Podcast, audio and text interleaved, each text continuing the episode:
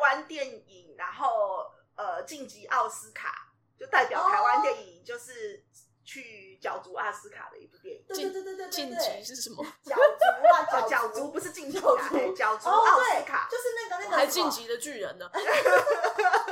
个什么什么呃，鬼家人我那个，我我与关于我汉和鬼变成家人的那对对件事对对对对对对对对对，一个帅哥很喜欢露屁股的那个帅哥，对对，身材很好，身身材材很很好好，他他是许光汉跟林柏宏演的一部电影啊，对对对，好看，那个很好看，很好很好笑嗯很。好笑哎、这个真的蛮好看的。对，所以我现们在都看有看到是哭不是了，是不哎是？对对，他他是个笑闹剧，很感人可是很很蛮感动的。哎对，我觉得就是它融合了亲情，然后还有一些就是社会议题的东西，就看起来好像其实是一个闹剧，但其实然后又有融合台湾文化，对，因为嗯它里面其实就有讲到冥他婚捡了红的包，这件事情， 对对，就他真的就是捡红包这件事情，然后就是个衰鬼，就是他就是个捡红包的衰鬼。对，